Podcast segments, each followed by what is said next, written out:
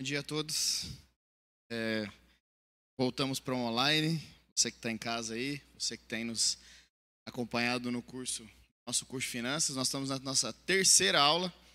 É o terceiro tópico e hoje nós vamos falar sobre educação financeira e nós vamos falar sobre dívidas e como se livrar das dívidas. É, só para relembrar um pouco da ordem, é, o nosso curso tem a seguinte ordem: nós falamos sobre um pouco sobre economia básica, e doméstica, nós falamos sobre é, economia empresarial, nós falamos sobre finanças pessoais, finanças empresariais, e hoje nós vamos falar o caminho para se livrar das dívidas. Depois nós vamos falar sobre investimentos e mordomia cristã. Vou passar aqui. Agora pode? Tudo bem. Só adiantar os slides aqui, está tudo na sequência. É... Eu sempre digo que muitas vezes investimento é uma coisa complicada e talvez você passe a vida toda e não faça nenhum investimento. Você passa a vida toda e não ganha nenhum dinheiro investido, você passa a vida toda e não precisa controlar nenhuma conta, mas dever. dever provavelmente é um problema sério. E as dívidas elas são umas coisas que tiram a nossa paz, a dívida ela tira o nosso sossego. É uma coisa muito importante, nós precisamos falar sobre dívidas. Hoje nós vamos falar como se livrar das dívidas. Não tem nenhuma fórmula mágica. Parou de passar, Vini. Não tem nenhuma fórmula mágica sobre sobre como se livrar das dívidas, o que nós vamos falar um pouco de posturas, e isso tem tudo a ver com educação financeira, tem tudo a ver com como você se comportar com o seu dinheiro. É, você provavelmente está tá vendo na tela aí, ó, tem Provérbios 21, 5. Eu separei para a gente poder falar um pouco sobre isso. Fala, os planos bem elaborados levam à fartura, mas o apressado sempre acaba na miséria. Então, planos bem elaborados levam à fartura. E é sobre isso que nós vamos falar hoje. Sobre planejamento, sobre como planejar as suas finanças, sobre como planejar um pagamento de dívidas, como reverter uma situação de dívidas e de endividamento. No primeiro dia, se você quer que eu teste aqui, Vini? Agora foi. Ah, beleza. Antes de eu começar propriamente dito os slides, eu preciso lembrar de vocês que no primeiro dia eu me apresentei e falei assim, alguns me conhecem, outros não. Eu sou o Magno, eu trabalho na Armag e tananã e tal.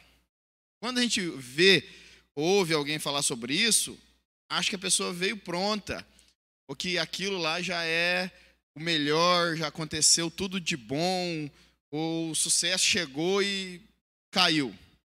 Muito pelo contrário. E esse tema, para mim, é um tema muito importante, mais importante, porque quando eu montei a minha empresa com 17 anos, com 18 eu já estava quebrado. Quem já assistiu algumas aulas da escola dominical, eu já compartilhei isso. Com 18 anos eu já estava quebrado, devendo 50 salários mínimos. Era essa a minha condição quando eu tinha 18 anos. O salário era 300 reais. Então isso dava, devia 15 mil reais. 500, 50 salários mínimos. Se eu fosse pagar de salário em salário, uns 5 anos para poder pagar todas as minhas dívidas. Eu me encontrei numa situação difícil. O que, que eu vou fazer? não sabia nada sobre gestão, eu não sabia nada sobre contas, eu estava devendo e o telefone lá em casa não parava de tocar e o povo cobrando. O que, que se faz numa situação dessa? Eu não sabia. Não sabia como lidar, não sabia como gerir essa frustração, eu não sabia o que fazer. E eu tinha algumas opções. Bom, eu posso não pagar a dívida, coisa feia, ou vou correr e não vou pagar. Mas os meus pais não me ensinaram assim. Eu já tinha o temor do Senhor no meu coração e falei assim: bom, essa opção eu descarto. Eu vou honrar e vou pagar todas as minhas dívidas Custe o tempo que custar. Vou pagar. A outra opção é morrer. Se eu morrer, eu não pago dívida nenhuma e isso acaba essa situação porque não tem condição de viver assim. Telefone tocando, gente cobrando e eu não sabia muito bem. Eu já tinha colocado minha família numa situação ruim porque eu morava com os meus pais. Toda hora o telefone tocava, aí pro Magno. Aí pro Magno. Eu falei, gente, o que, que eu estou fazendo aqui? Meu pai olhava aquela situação e falou assim: você entrou errado muito cedo. ou eu poderia pagar as minhas dívidas e entender como é que eu ia fazer isso. Eu não tinha trabalho, no que eu constituí na empresa não dava para pagar nada. E meu pai falou assim: nós temos um trabalho lá em São José da Barra, lá em Furnas. Pintar umas casas lá, vão lá com a gente. É um dinheiro, vou, vou sim. Quem trabalha de pintor sabe que não ganha muito. Mas eu vou. Mas antes de ir, eu falei assim: eu preciso ir lá conversar com os meus credores. Porque para eu pagar todas as minhas dívidas, eu gastei três anos e meio para pagar. Não foi um negócio assim. Assim, ó. Sentei e pensei alguma coisa, igual nos filmes, né? Camarada olha do nada, falei assim, tive uma ideia. Não foi assim. Ressurgi igual a Fênix. Não foi desse jeito. Eu fiquei matutando o que, que eu ia fazer. Bom, já que eu vou me ausentar da cidade por uns dois, três meses, eu vou lá onde eu devo. Lugares que eu devo, assim, ó, eu vou me ausentar, eu tô devendo, vou buscar dinheiro, eu arrumei um trabalho e eu vou pagar. E o meu discurso foi esse com todos os meus credores. Eu estou te devendo, eu não tenho dinheiro, eu estou correndo atrás do dinheiro e eu vou pagar. O que eu encontrei, porque eu fui lá dar a cara a tapa, eu achei que eu ia encontrar muita incompreensão. Gente bravo, como é que você faz uma coisa dessa? O que eu encontrei foi as pessoas que eu devi falando assim: tudo bem, te aguarda. Não perdoa sua dívida, e eu não fui lá pedir perdão da dívida. Mas nós aguardamos você. Eu sei que você vai pagar a gente.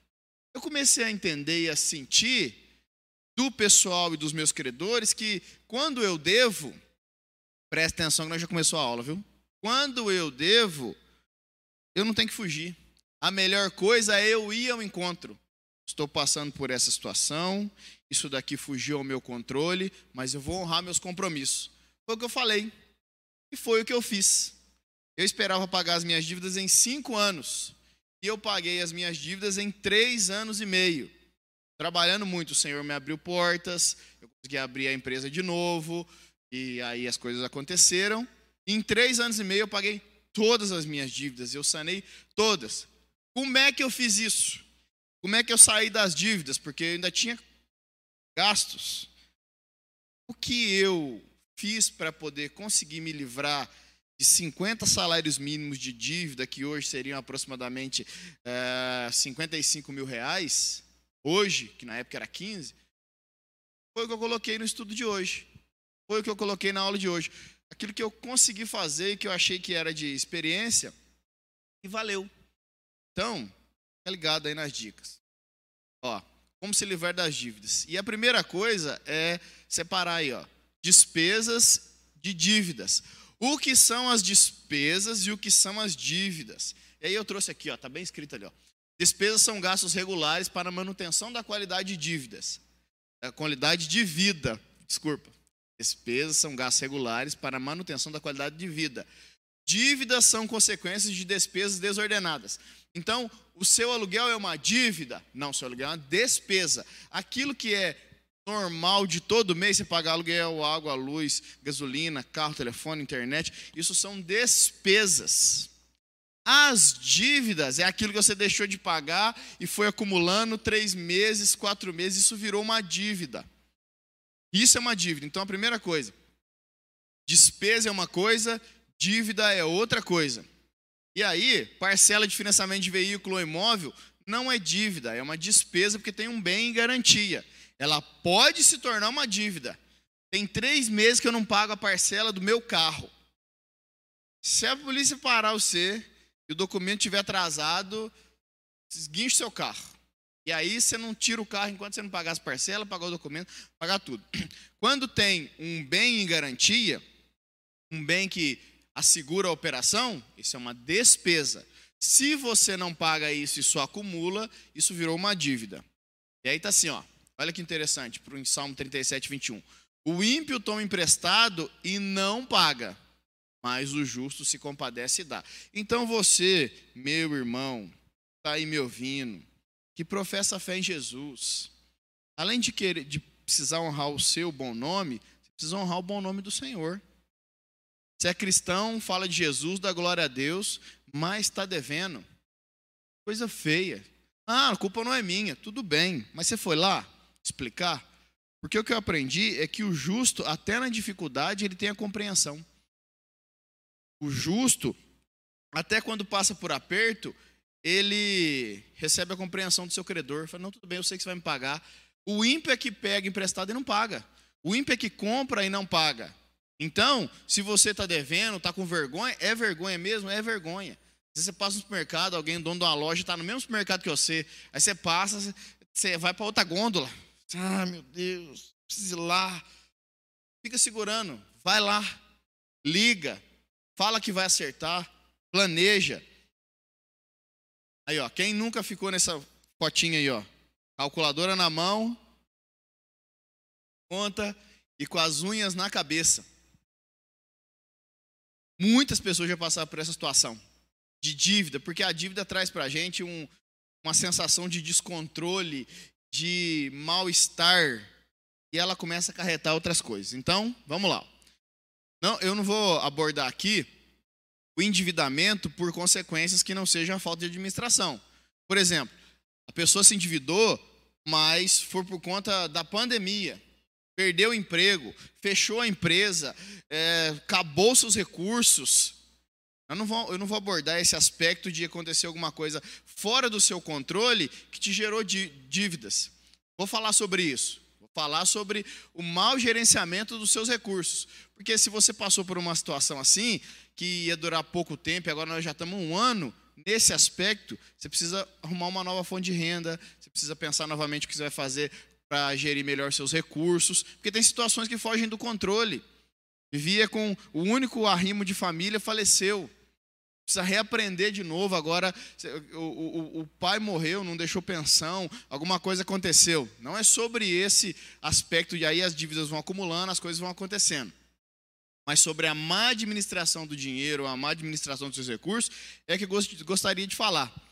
Então, assim, existe uma maneira de eu administrar bem os meus recursos? Existe. Existe uma maneira de eu administrar mal os meus recursos? Existe. E é a maioria. E aí, o dado que eu vou trazer aqui agora, a falta de planejamento financeiro é um dos grandes responsáveis pelo alto índice de inadimplência no país. Escuta esse número e fica assustado comigo. 61 milhões de pessoas estão com as contas atrasadas. Num país em que 200, nós somos um país de aproximadamente 208 milhões de pessoas. Quer dizer, quase um terço da população deve. Quase um terço da população não consegue pagar as contas. Quase um terço da população tem dificuldade de manter suas contas. E não são dos níveis baixos. São de todos os níveis, de todas as classes sociais. Tem dificuldade de pagar as contas gasta demais, quer sustentar um padrão de vida que não pode, quer comprar coisas que não consegue, ou então vai para a história do vamos ver o que acontece. Não, vamos ver o que acontece. Eu vou comprar, mas não planeja antes. Sai num sábado à tarde, vai nas lojas, compra sem poder, não precisa de uma televisão maior. Ah, mas aí aquela frase, foge disso, irmão. Mas eu trabalho tanto, não é possível que eu não possa comprar uma geladeira. Quem nunca falou isso? Mas eu trabalho tanto, não é possível que eu não posso comer um lanche no final de semana. Mas eu trabalho tanto, não é possível. É possível. Trabalhar demais não quer dizer e não te dá direito de comprar o que você não pode. Aliás, trabalhar demais não te dá direito a nada, porque o escravo trabalhava demais e não tinha direito a nada. Mesmo que você trabalhe muito, se você planejar mal as suas despesas, você vai passar apertado. Mesmo que você trabalhe muito, que você faça hora isso, se o seu gasto for descontrolado, você vai continuar trabalhando, trabalhando, trabalhando e nunca vai ter nada. Então, assim, ó, a dificuldade de controlar o orçamento com que as pessoas acessam, a dificuldade de controlar o orçamento faz com que as pessoas acessem créditos com altas taxas de juros. Ao se deparar com essa situação, a preocupação é uma só: como sair da dívida? Porque se você não tem dinheiro para comprar, e aí essa é uma invenção americana. A compra em parcelas não nasceu no Brasil. Quem lembra da Brasimac? Antigamente tinha Brasimac. Alguns aqui lembram, lembra assim da Brasimac. Você comprava em 24 vezes na Brasimac, você comprava em 10 vezes, comprava em 8 vezes. A Brasimac parcelava tudo. O... A invenção das parcelas começou na década de 20.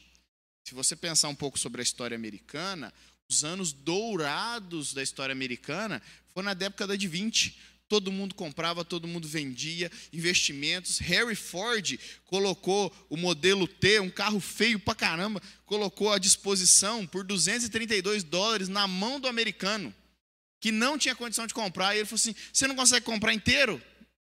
Pagar de uma vez? Paga parcelado. Precisa pagar tudo. Paga parcelado. Se você estudar a história americana dos, dos anos 20, a grande depressão e a grande crise aconteceu em 29, a quebradeira da bolsa que aconteceu numa sexta-feira, no dia 29, o pessoal chama de Black Friday, a sexta-feira negra não foi um evento de desconto, foi um evento de quebradeira da bolsa. E em 2008 aconteceu também, e também foi na sexta-feira. Quebrou a bolsa. Na década de 29, eles começaram, os americanos tinham muitos recursos e estava todo mundo em ascensão, muitos eletrodomésticos, tinha gente pegando dinheiro emprestado nos bancos e levava para as bolsas de valores, uma supervalorização e um grande embolhamento.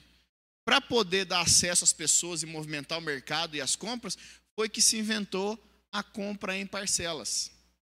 Para que que é a compra em parcelas? Eu antecipo o bem. Eu preciso comprar um carro de 10 mil reais, de 15 mil reais, e eu posso pagar 1.500 reais por mês. Bom, comprar um carro de 15 mil reais e eu posso pagar 1.500 reais. Quer dizer que se eu guardar 1.500 reais todo mês, daqui 10 meses eu consigo comprar meu carro. Certo? Só que eu não quero meu carro daqui 10 meses. Quando é que eu quero meu carro? Eu quero meu carro agora. Como eu quero meu carro agora, eu quero antecipar o meu desejo, eu não quero daqui 10 meses. Não sei se eu tô... Aí a gente usa muito essa frase para gastar dinheiro à toa. Presta atenção nesses gatilhos que fazem você gastar. Eu não sei se eu estou vivo daqui a uma semana. Eu não sei se eu estou vivo, eu vou comprar agora. Aí você antecipa a sua compra, que era 10 meses para frente, você antecipa. Quando o mercado financeiro te dá um bem e antecipa para você pagar parcelado, ele traz junto com o valor do, do bem, 15 mil reais, uma taxa de aprovação de crédito. Alguém vai pesquisar o seu nome. Taxa de aprovação de crédito, mil reais. De 15 passou para 16. Juros sobre o capital, 8,5, 10,2, 15,3. O seu carrão de 15 mil, na hora que você terminar de pagar, ele vale 25.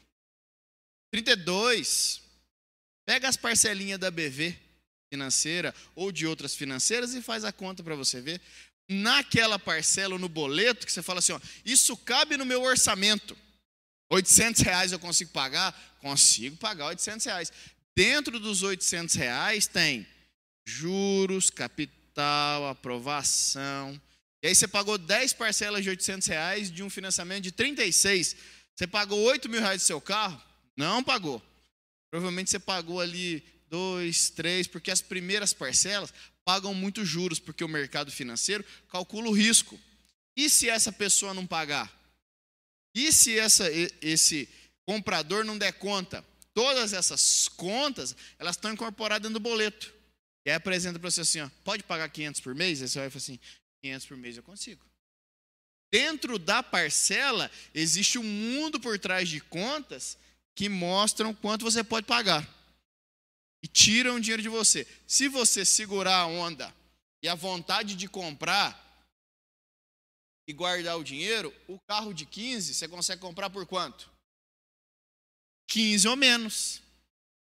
E aí, quem tem dinheiro na mão, quem tem dinheiro na mão, quem tem poder de compra, compra e negocia. Quanto vale o carro? 15 mil. Dou 13. Dou 12. O cara falou, não, 12 não. 14,5. Falou, já está melhor do que os 15. Quando você tem dinheiro, você tem poder de barganha. Você paga na hora. Quando você não tem poder de barganha, você amarga os juros e as parcelas. E aí, sabe que é o problema? Você faz uma parcela daqui, você faz uma parcela dali, você faz mais uma parcela de cá, faz mais outra parcela de cá. Quando você faz a conta da parcela, você comprometeu todo o seu, seu rendimento mensal em parcelas. Mas você também precisa comprar, pagar aluguel, água, luz, supermercado, remédio, fralda, roupa. Então você é um gasto invisível. Quando você olha e fala assim, eu ganho 5 mil reais e eu tenho uma parcela de um carro de 1.500 reais, eu consigo pagar? Consigo. Dá um passo para trás. Eu consigo pagar? Depende. Quanto do meu salário de 5 mil reais está comprometido? E sair da dívida, em quanto tempo eu saio da dívida? Tem muito a ver com isso. Por exemplo, alguém que deve um milhão de reais. Walt Disney, quem lembra do Walt Disney, do Mickey, que alguns, alguns brasileiros batizaram os filhos para homenagear o Walt Disney com o nome de Walt Disney. Meu filho ia chamar Walt Disney para homenagear o Walt Disney. Quem lembra do Walt Disney?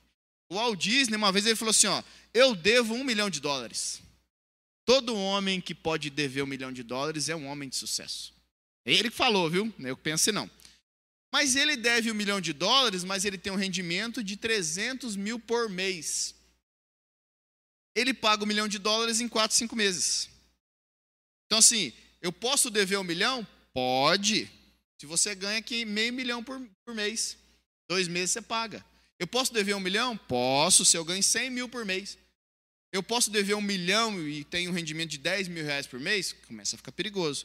Então, quanto eu devo para o quanto eu ganho, determina o tempo que eu vou gastar para me livrar da minha dívida. Quanto dinheiro sobra para eu pagar minhas dívidas? É isso que vai determinar. Vou tocar para adiante aqui.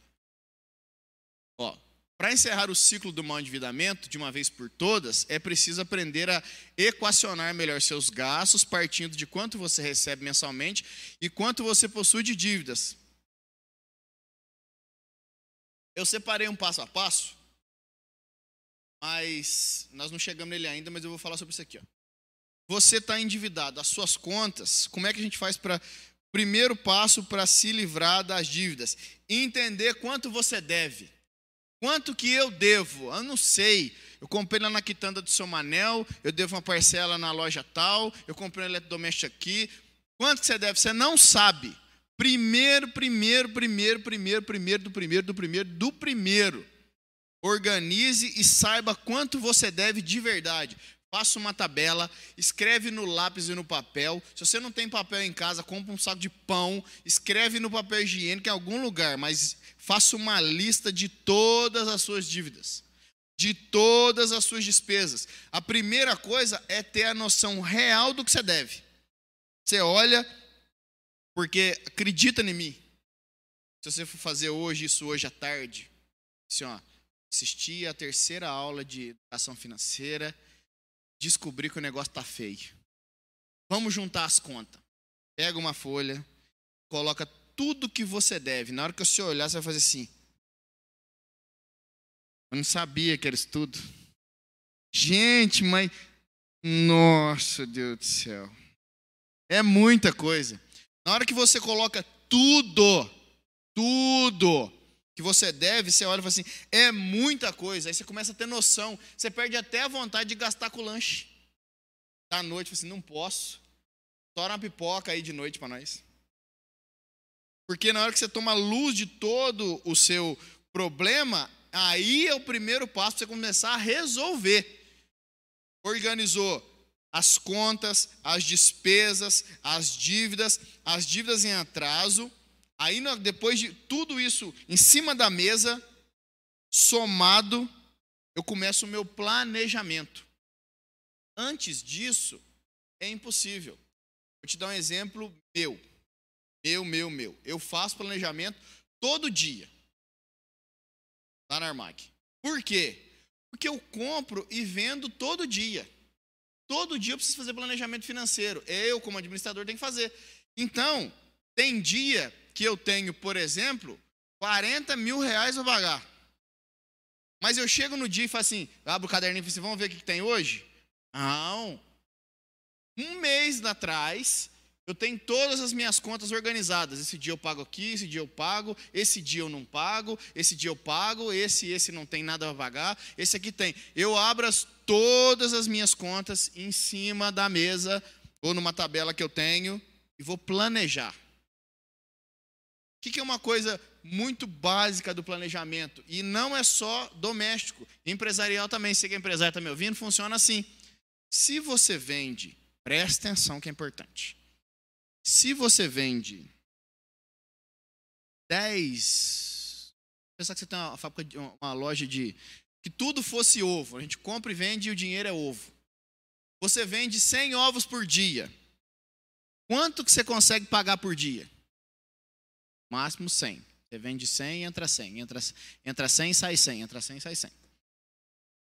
Se você vende 100 ovos por dia e precisa pagar 150 ovos por dia, você está com um problema. Você está precisando tirar mais do que entrar. O segredo de boas finanças empresariais e boas finanças domésticas é entrar sempre mais do que sai. Você precisa ter esse controle. Entrou, eu tenho um salário de 3 mil reais.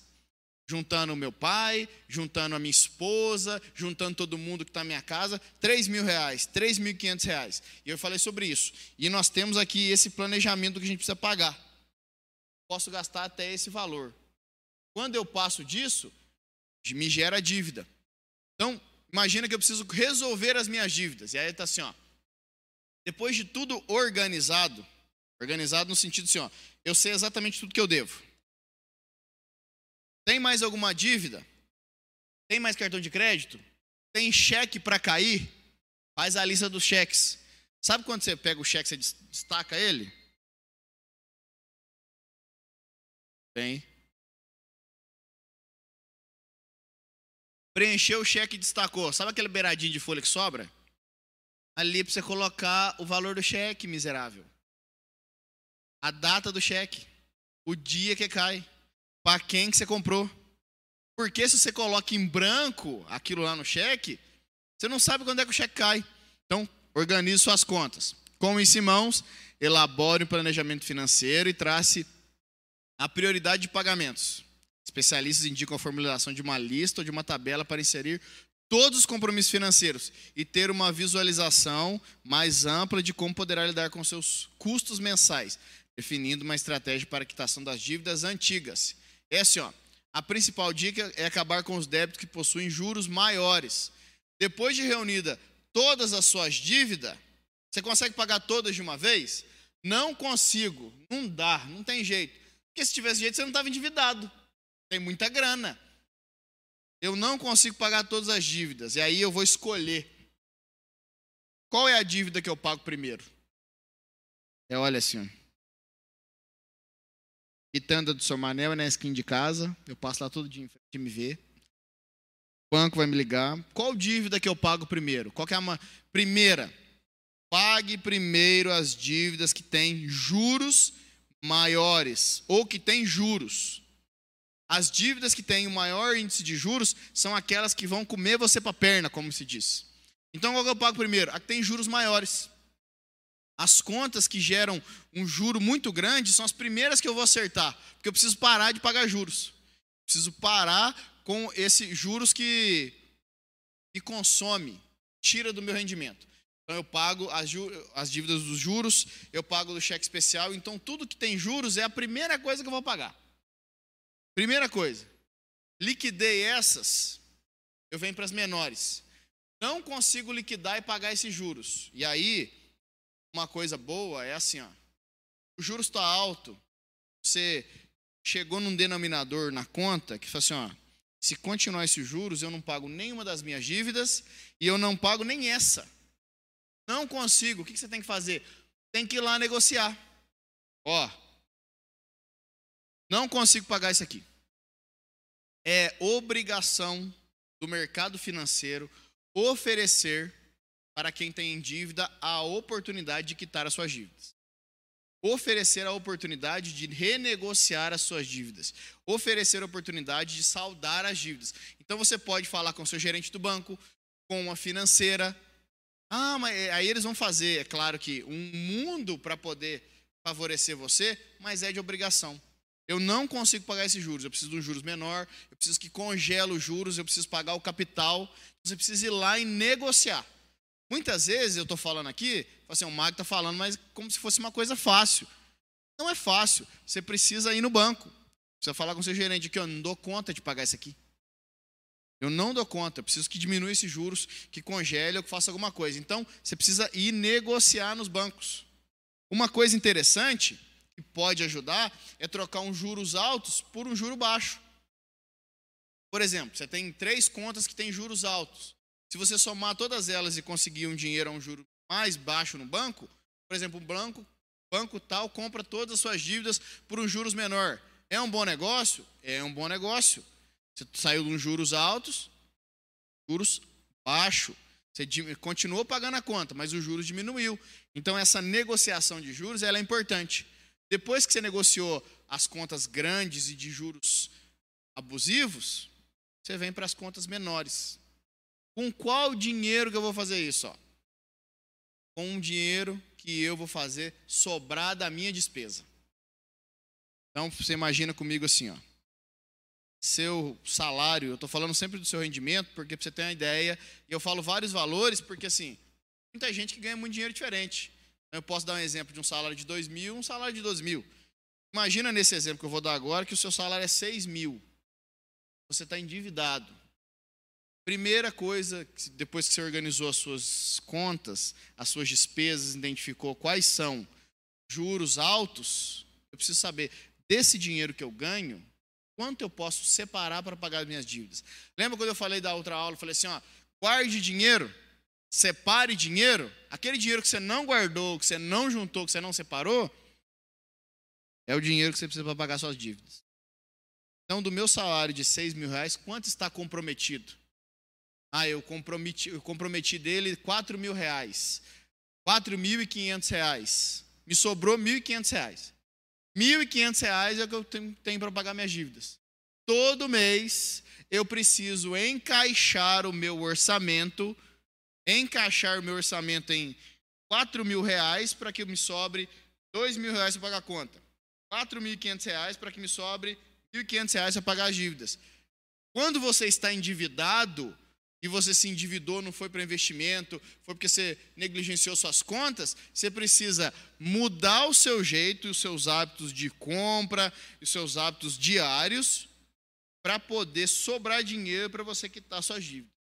Quando você quitar sua dívida, você pode voltar a viver daquela maneira ou aprender que você fez besteira. Então, do orçamento de 3 mil reais, você tem 10 mil de dívida, sobra só 500 reais por mês, você gasta 2.500 reais e você tem 500 para pagar a conta. Com esses 500, fielmente você tem ele para pagar a conta todo mês. Todo mês. Então, o seu planejamento, ele tem que girar agora uma maneira mais complexa. Por exemplo, eu gastava e tinha esse padrão de vida que me custava X reais. Endividei. Dá para me continuar vivendo do mesmo jeito? Tá. Acabou férias em hotel. Acabou comer em restaurante. Acabou comprar roupa todo mês. Acabou comprar sapato todo mês. Nós precisamos dar um passo para trás do nosso estilo de vida, e eu vou falar de consumo daqui a pouco, enxugar as nossas despesas seu pai nunca brigou com você, não? Você está demorando no chuveiro, está gastando água, está gastando luz. Aí você põe um monte de comida no prato e joga fora. Um tanto de gente passando fome no mundo. Essas coisas, elas geram economia. Precisa retrair o seu estilo de vida, a sua maneira de viver, para encaixar suas finanças de maneira que sobre um valor, e com esse valor que sobre, você pague as suas dívidas você pague as suas contas, você honre as suas contas. E olha só, não basta só você ir lá negociar e falar que vai pagar. Não, ó, estou devendo para você. Pagar. Aí o cara fala assim, não, beleza, então, esperando. Dia que você vem. Por que o cara pergunta que dia que você vai pagar? Porque ele também está devendo, ele também precisa de um planejamento. Se o dinheiro vai cair aqui e ele tem um pagamento aqui, ele vai contar com o seu dinheiro para pagar aquilo lá. Assim, ó, dia 30, o senhor João falou que ia vir aqui, trazer o dinheiro. 25, 26, 27, 29. O cara acorda no dia 30 assim, ó. O senhor João vai vir aqui. Pagar eu, que eu vou pagar o outro. Porque o dinheiro gira, gente. O dinheiro passa na mão de todo mundo. O dinheiro gira. Dia 30, 8 horas da manhã. Dia 30, meio-dia. Três e meia. Seis horas fecha a porta, o Sr. João não veio. Não, mas aconteceu alguma coisa, dia 31 e vem. Dia 31. Dia primeiro, o Sr. João não apareceu. Não basta eu ir lá e negociar. Eu tenho que honrar a minha negociação. Eu tenho que ir lá e pagar. O cara vê boa vontade, que senão você vira só conversa. Então, aonde você foi negociar, aonde você foi explicar a sua situação, que você falou assim, ó, eu vou lá pagar, vai lá pagar. Alguma coisa errada aconteceu e não deu certo, vai lá do mesmo jeito. Para a pessoa entender que você está com boa vontade, senão vai ficar com má fé. Vai ser mal visto. E aí a pessoa começa a falar de você. Tá vendo, camarada lá? Ó? Falou que ia me pagar e não veio. E aí, para a pessoa. Isso é um dado sociológico. Mas sabe qual é o melhor jeito de fazer amigo numa festa ou em algum lugar que você não conhece ninguém? Falar mal dos outros. Não na igreja não, isso não, viu? Mas é sociologicamente comprovado que falar mal de outra pessoa aproxima as pessoas em comum. Você está na festa, chega alguém, você encosta assim. Você usava um tênis daquele ali? Eu e Henrique na festa. Você usava um tênis daquele? O Henrique falou assim: ah, capaz, eu, jamais. Eu também não. Você cria um vínculo quando você fala mal da pessoa. Se você dá um motivo para o cara falar mal de você, vai falar que você não paga, começa a manchar o seu nome. Começa a manchar o nome Senhor. Você não vai na igreja? Já ouvi muito isso. Você não vai na igreja, ou então, muita gente chegou lá comigo reclamando que eu tenho comércio. O camarada comprou, não pagou. Presta bem atenção nisso. Então, diz que vai fazer, faça. Eu coloquei aqui assim, ó, umas sete. Sete dicas ou sete princípios, aquilo que você imaginar sobre se livrar das dívidas. É, o primeiro aqui é conheça o valor das suas dívidas. Então é aquilo que eu falei. Reúna todas elas e chegue num valor, chegue num. Num tenha clareza do que você, do que você, precisa. Separe as suas dívidas, pode ser por tabela, nós vamos mostrar na tabela daqui a pouco. Então, assim, conheça o valor das suas dívidas. Eu estou endividado. Quanto? Eu não sei. Então, está ruim mesmo? Primeira coisa do que você está endividado é saber quanto você deve. Quanto você deve? Numera isso, ponha números no negócio. Defina uma meta mensal de economia. E aqui, ó, essa meta mensal de economia é assim, ó. Uma vez, eu, enquanto estava endividado, fui falar com um, um consultor, mas era um amigo meu que tem muito dinheiro, muito, muito dinheiro, muito dinheiro. Acho que ele parece o rei Midas. Quem, quem lembra do mitologia grega, o rei Midas, onde ele punha a mão virava ouro. Rei Midas ele sofria, porque ele ia comer uma maçã e virava ouro. Ele parece o Rei Midas. Onde ele põe a mão, trem fora dinheiro. Fui lá me aconselhar com ele. Falei assim: ó, eu tenho dívida e tal, e eu ainda quero guardar, investir. Falei assim: pode parar, pode parar, pode parar. Tudo errado, Marco. Quanto você deve? Assim, eu devo tanto.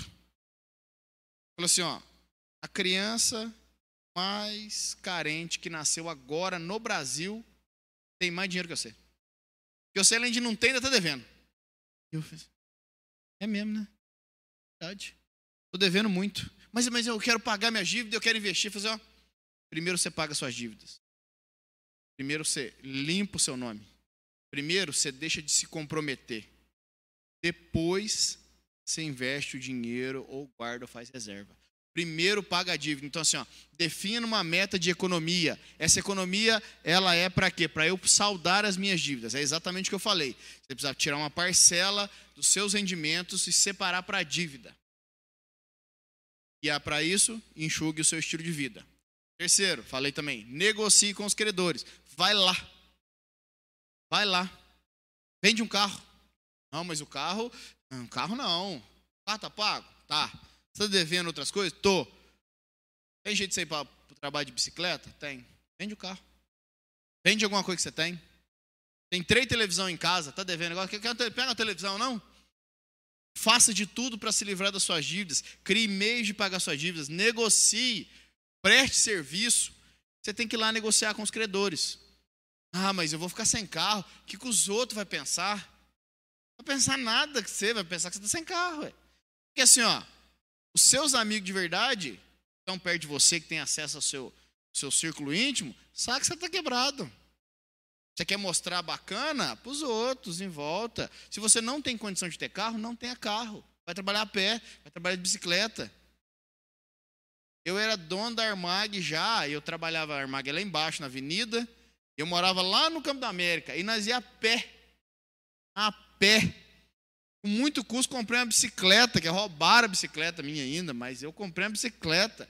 Eu fui ter carro depois de muito tempo, porque, porque não tinha condição de ter carro. Então você não precisa se mostrar se o carro é uma ferramenta, se é um vendedor, se precisa ir em lugares, tudo bem. Mas se o carro é um, é um luxo, um supérfluo, alguma coisa assim, vende seu carro. Procure alguma coisa na sua casa que você não use, faz um bazar, reúna dinheiro, negocie com os credores e pague as suas dívidas. Quarto, troque dívidas caras por baratas, e aí eu falei sobre isso, de você pegar dívidas que têm juros altos e colocar em dívidas que têm juros menores.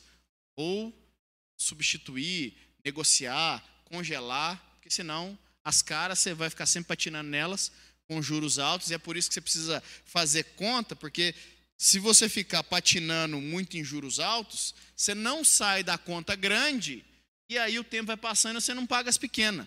Por que, que é importante eu negociar os juros altos e sanar isso? Porque senão os juros vão me consumindo. Eu pago mil reais de juros por mês. Aí o único dinheiro que eu tenho, que eu consegui separar é mil reais. Eu vou lá paguei os juros. No mês que vem, mil de novo. No mês que vem, mil de novo. O capital de 10 mil, de 20 mil que consome aquele juro, eu nunca paguei. Aí você está só pagando juros. Só pagando juros. Cartão de crédito. Quem nunca na vida pagou, não deixou de pagar o mínimo do cartão? Assim, ó, é o cartão? 3 mil, paga o mínimo. Você entrou errado demais da conta, demais os juros do cartão é abusivamente alto. Tem muita coisa ali dentro que você paga de juros altos. Pague o cartão, toda a fatura e pare de usar cartão. Se você não tem controle sobre o seu cartão, escuta eu que eu estou falando aqui, é de Deus na sua vida. Se você não sabe usar o seu cartão de crédito, quebra ele agora. Quebra ele agora. Pica ele agora na emoção do lugar. Se ele não é essencial para você, porque se você não sabe ter, não tenha. O cartão te consome. Os juros do cartão te consomem. Aí você paga o mínimo. Aí no mês que vem, paga o mínimo. E no mês que vem, paga o mínimo. É tão importante isso que se você não organizar e parar de pagar os juros altos, você nunca sai das suas dívidas. Nunca. Porque todo o dinheiro que você fez, enxugou para fazer sobrar, você deu na mão dos juros. Os juros consumiu, o capital ou o principal continua ali. Você precisa pagar o principal. Os juros, você precisa fugir dele. Assim, você não vai conseguir se livrar das dívidas, você vai ficar na mão alimentando esse mercado de juros, se você não conseguir pagar o principal. O que, é o principal? 10 mil reais é o principal e ele consome 500 reais de juros por mês. Eu preciso pagar o principal. Se eu ficar pagando só os juros, eu sempre vou dever os 10 mil.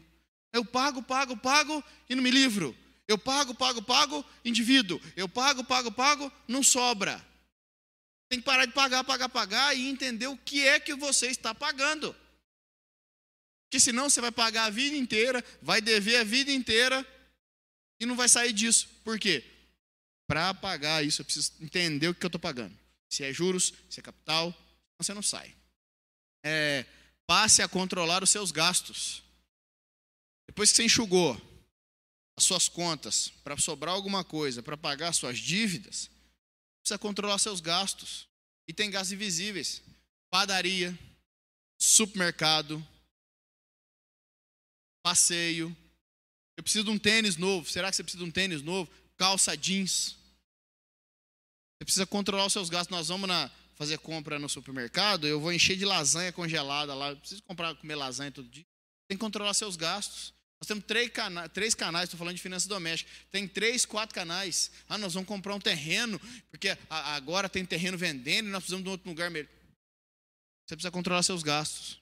E saber aonde você está na sua vida financeira. Controlar os seus gastos e falar não. Falar não. Nós temos dificuldade de falar não. Para nós e para nossa família. Olha que situação difícil. O pai estava endividado. Assistiu o curso de finanças foi lá, cumprimentou o pastor Tato, falou assim: ó, que legal, vou fazer. Entendi o negócio. Aí começa a fazer, e aí ele enxugou as dívidas, enxugou os gastos, sobrou, separou bonitinho. Mas ele tem uma filha pequena, dois, três anos. Aí vai chegar negar aquele zoinho do gatinho do Shrek, assim, ó. Mas o papai, eu não pode comprar um negócio ali para. Matou você. E se você fala não para um filho seu mais velho, uma mulher que gasta muito, ou um amigo que chamou para alguma coisa, você fala não, mas e para uma criança? Aí você fala não para sua filha. Nós precisamos aprender a lidar com essas situações, porque existem muitas situações que nos jogam para o consumo, que nos jogam para a compra. Você fala, vou, vou comprar, não, eu faço alguma coisa, eu não vou deixar sem. Precisamos aprender a lidar com essas situações, porque assim, ó, na frieza dos números, números não querem nem saber se foi para dar uma oferta, se foi para ajudar uma pessoa, se foi para gastar errado, se foi para gastar certo. Na frieza dos números, ou você tem ou você não tem. Mas eu tive muito boa intenção. Ótimo. Boas intenções e planejamentos errados estão errados. Boa intenção, eu queria fazer, era um plano bom e deu errado. Planejou errado. Boas intenções e um planejamento financeiro errado vai dar errado. Não é boas intenções, não, não são suficientes. Os números não perdoam. Ninguém. Ninguém. Os números. É, anote todos os seus gastos. Busque mais conhecimento sobre educação financeira. Sabe o jornal? O jornal tem vários cadernos. Tem muita cultura de ler jornal, mas tem muita gente que lê jornal. Caderno tem um caderno de esportes, tem um caderno de artes, tem o fim do jornal, por exemplo, a Folha de São Paulo, na última página tem cruzadinha, adorava lá, palavra cruzada, e tem o caderno de economia. Ninguém lê o caderno de economia, por quê? Porque economia é chato. Você quer ficar. Conta. Só que, olha, ó, busque mais conhecimento, mais sobre conhecimento sobre educação financeira. Você precisa ouvir gente que mexe com dinheiro. Você precisa ouvir especialistas em economia doméstica, empresarial. Você precisa ouvir, ler artigos e ver no jornal o que está acontecendo. Nós precisamos educar financeiramente. Isso aqui eu acho que é, um, é um, uma lacuna que falta na educação do Brasil. Nós não educamos os nossos filhos para saber gastar dinheiro. Não está na escola o gasto doméstico. A gente não aprende. Quantos livros de economia e de finanças que eu já li que o, o pessoal fala assim, ó, o cara é médico, falando médico, porque assim, o médico ele tem uma remuneração legal e a gente sabe que o médico ganha uma grana bacana, o cara é médico e deve.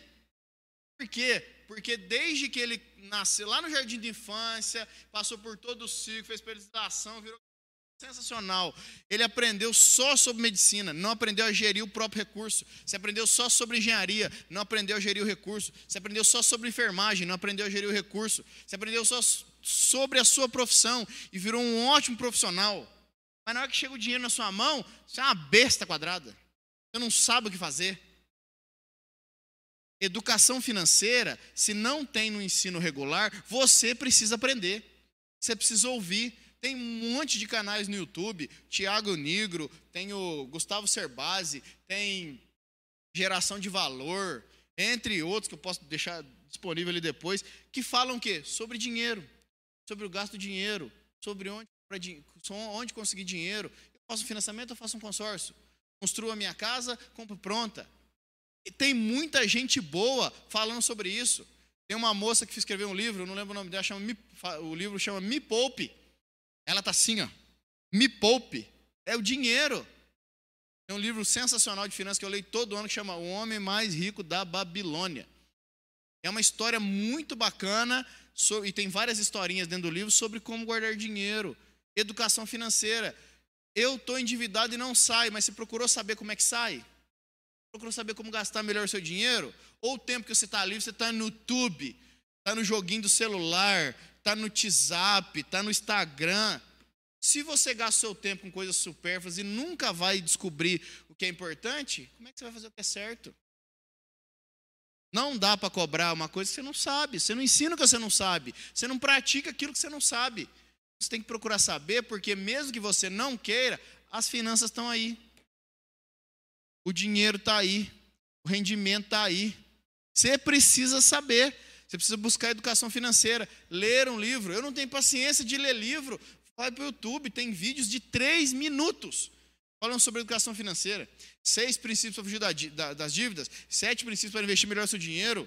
oito dicas de como gastar bem seu dinheiro, dez dicas de como, como economizar nas finanças domésticas, cinco dicas de como investir o dinheiro do lucro da sua empresa. Coisas reais, coisas reais que funcionam. Você precisa se educar financeiramente. Você precisa saber como o mercado financeiro funciona.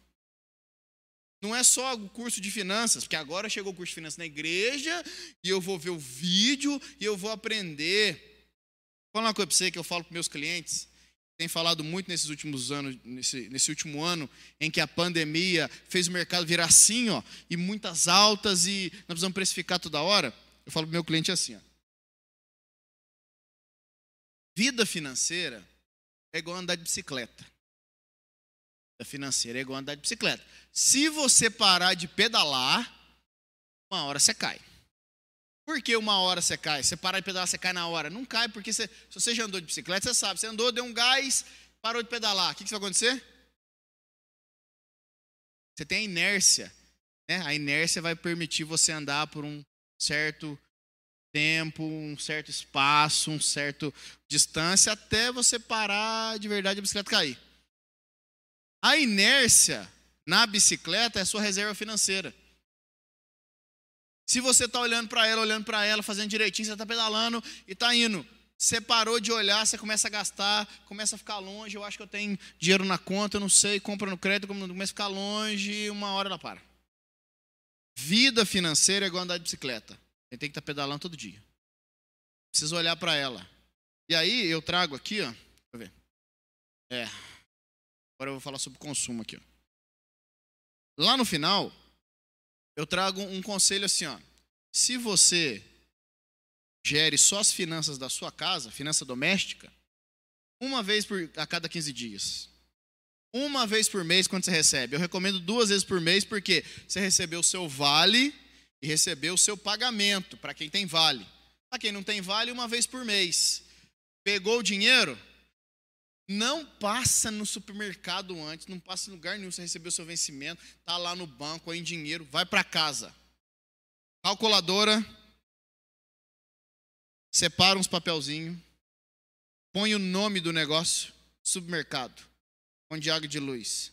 Compra uns clipes que é barato ou pega emprestado, depois devolve. E põe lá, 100 reais para conta de água e luz. Clipes e dinheiro. Aluguel financiamento. Vem tirando seu dinheiro. Vem separando. Ou então vem pagando pelo internet bank. Precisa ficar na mão de dinheiro. Paga suas contas pelo internet bank.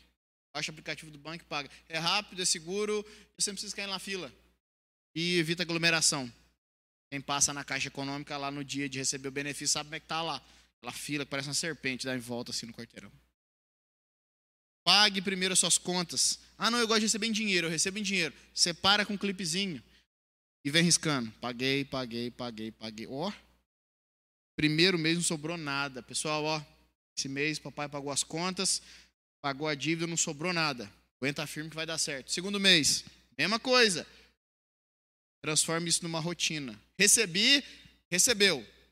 Não, eu, eu chegou em casa, vamos conversar. Falei, não, não, não, não, não, conversar não. Agora eu vou fazer a conta. Separou de novo, pagou tudo. Está criando o hábito, desenvolvendo o hábito de separar suas finanças, separar suas contas. Pagou, pagou, pagou, ó. Paguei as despesas, paguei as sobrou 100 reais aqui, ó. ó. O que, que eu vou fazer com isso? Eu não sei. Não sabe o que fazer? Guarda. Mês seguinte, terceiro mês fazendo isso.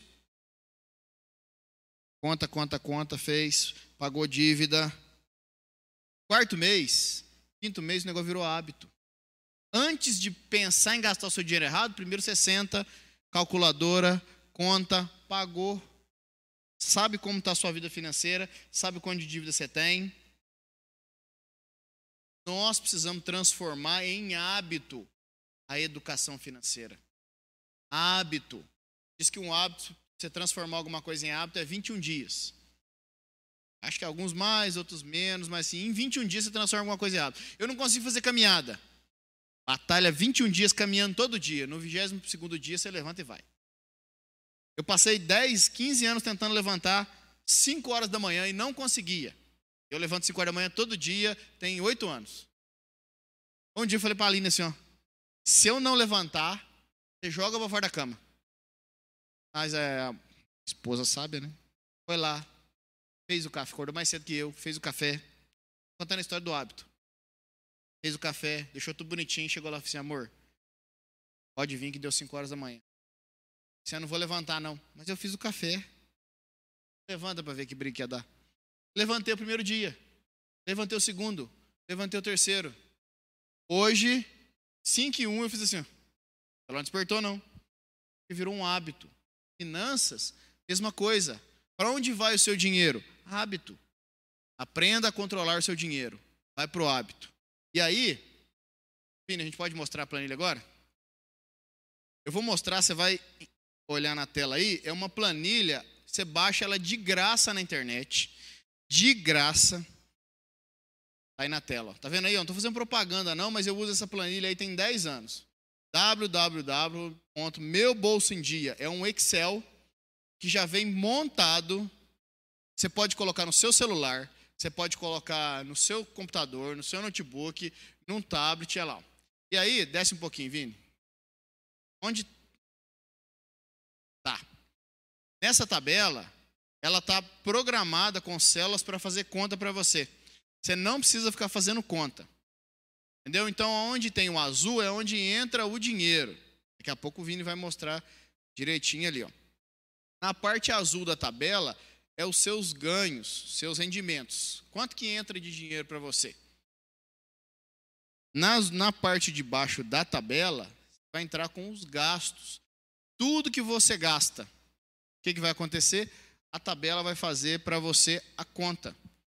Você pode, inclusive, baixar aí no seu celular ou no seu, seu computador www.meubolsoemdia tabela. Baixar é de graça. Não custa nada e você consegue controlar bem os seus gastos. Magna, a tabela vai salvar minha vida? Depende se você vai usar ela ou não. Ela voltou ali, né?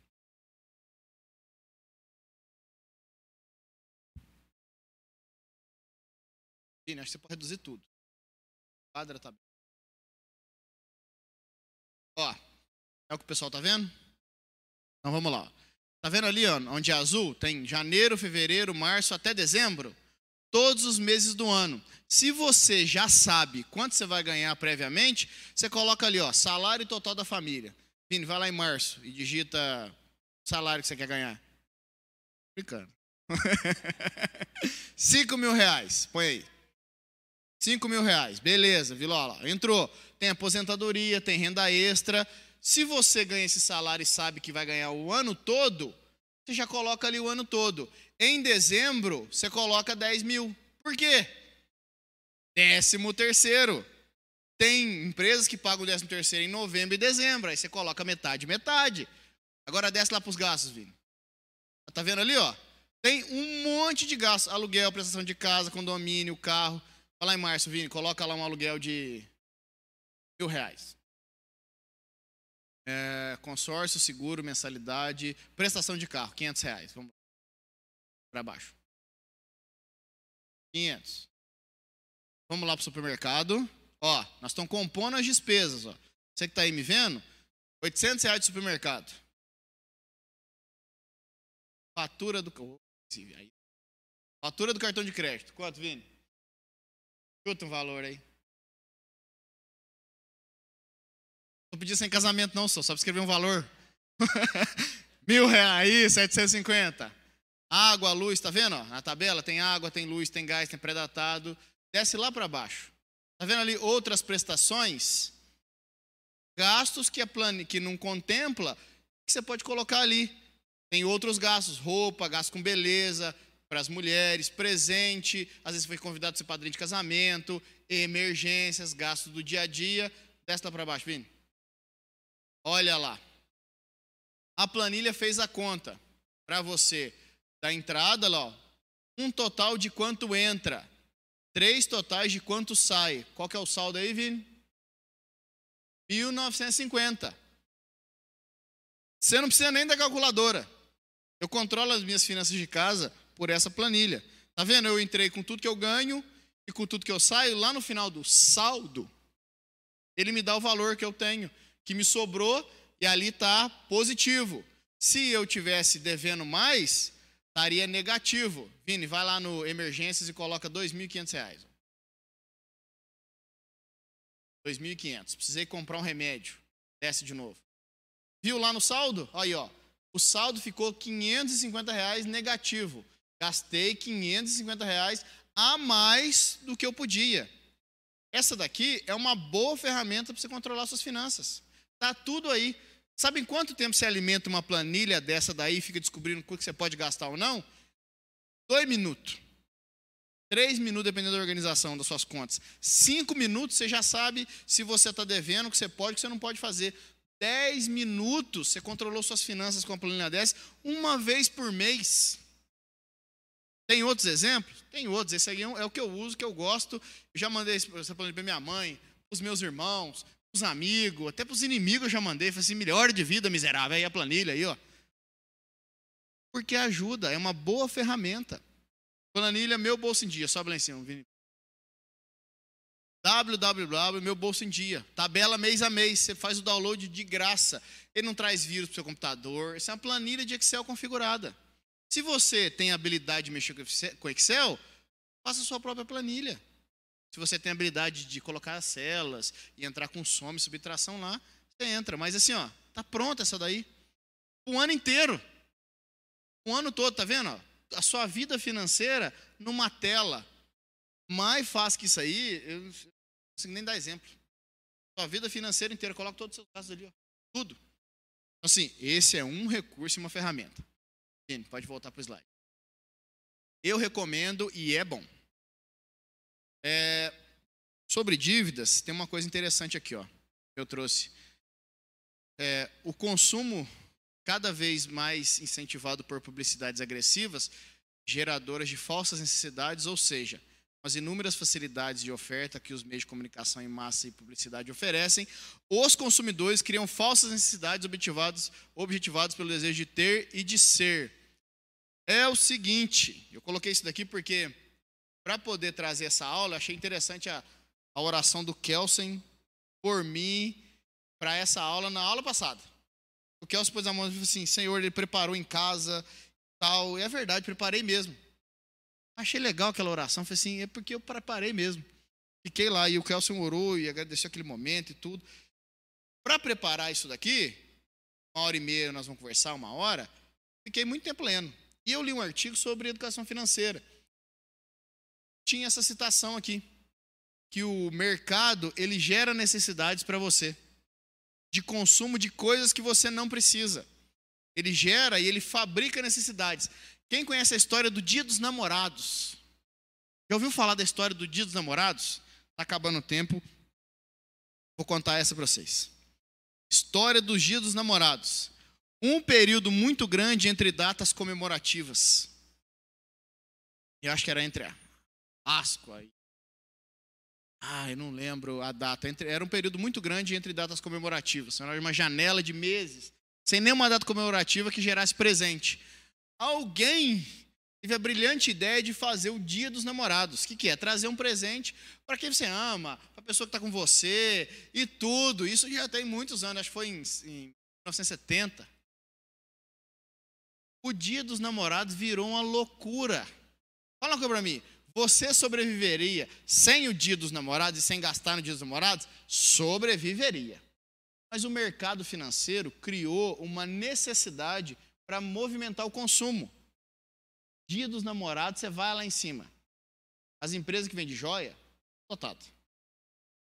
Você se compromete o ano inteiro por causa de uma data. O mercado financeiro criou o dia dos namorados para poder vender. É tão cultura, mas tão cultura, mas tão cultura, e se você não faz nada no dia dos namorados, a sua parceira ou o seu parceiro, nariz torto com você. Tem um presente? Dia dos namorados? Não, não lembra de mim no dia dos namorados? Nem uma flor.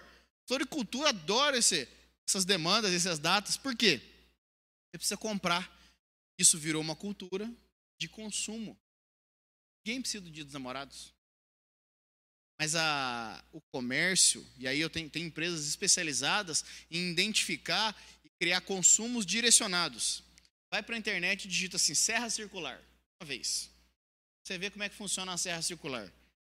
Três meses depois que você digitou serra circular uma vez, tá aparecendo na, os pop-ups aqui com serra circular. Que existe uma, um equacionamento das suas decisões que estão entendendo que você precisa daquele produto para fazer você comprar aquilo lá. E ele fica mostrando as propagandas: serra circular, tênis da Reebok, calça jeans, roupa de academia. O comércio, ele está o tempo todo ávido para te vender, para fazer você consumir, para fazer você gastar. Eu preciso estar atento com relação a isso. Ó. Consumo. Você mudou aí, Vini? Não.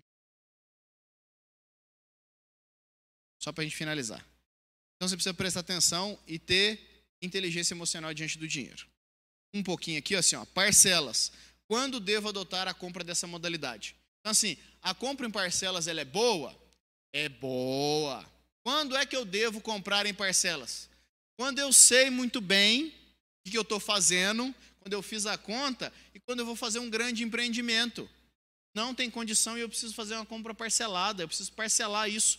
Encaixa no meu orçamento, eu sei o que eu estou fazendo e partiu de um planejamento financeiro. Dá para fazer? Dá. Por exemplo, financiamento de casa. Vou financiar a minha casa.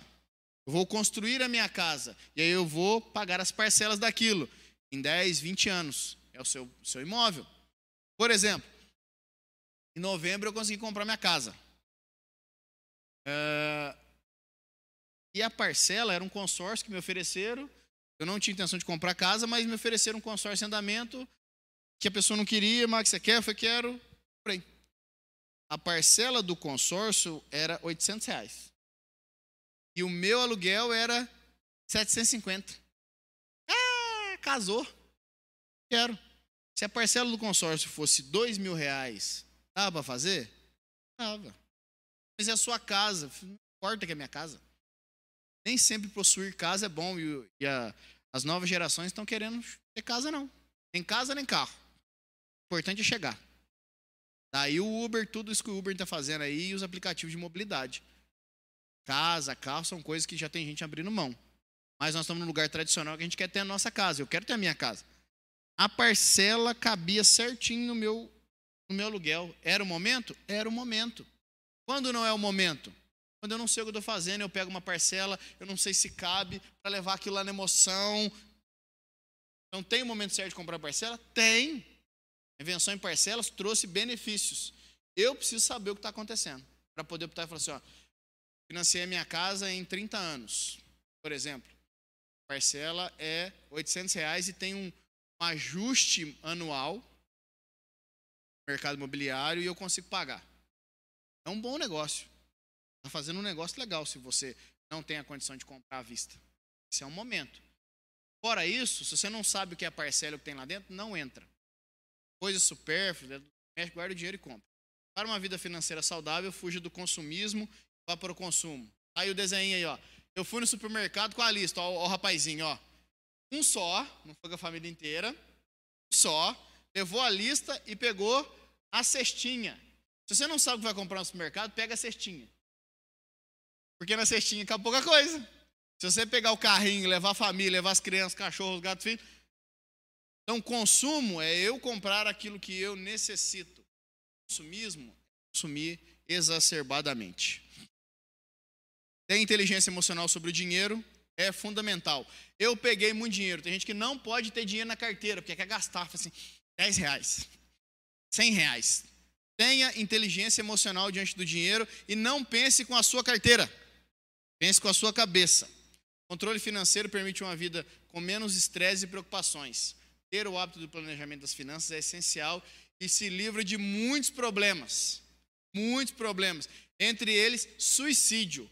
Já teve muita gente que suicidou por causa de conta, por causa de finança, por causa de não ter dinheiro, não ficar desesperado, querer honrar a situação, fugir daquilo, não ver caminho, se suicidou. Você gera um caminhão de problemas. Dinheiro separa casamento.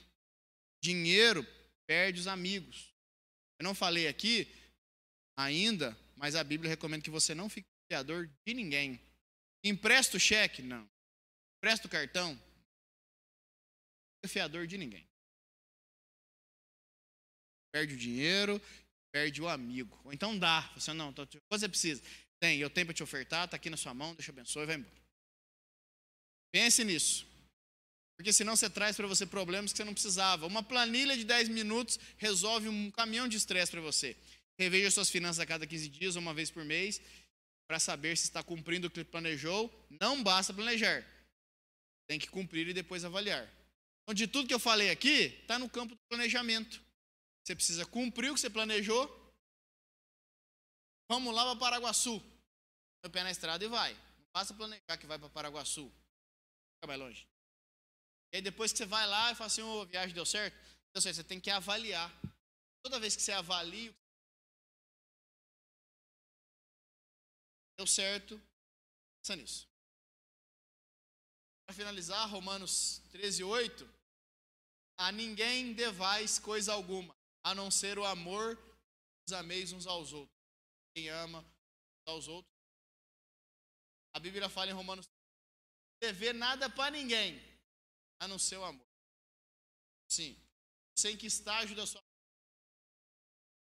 preço de pagar suas contas, plano, nenhum, no meio do caminho.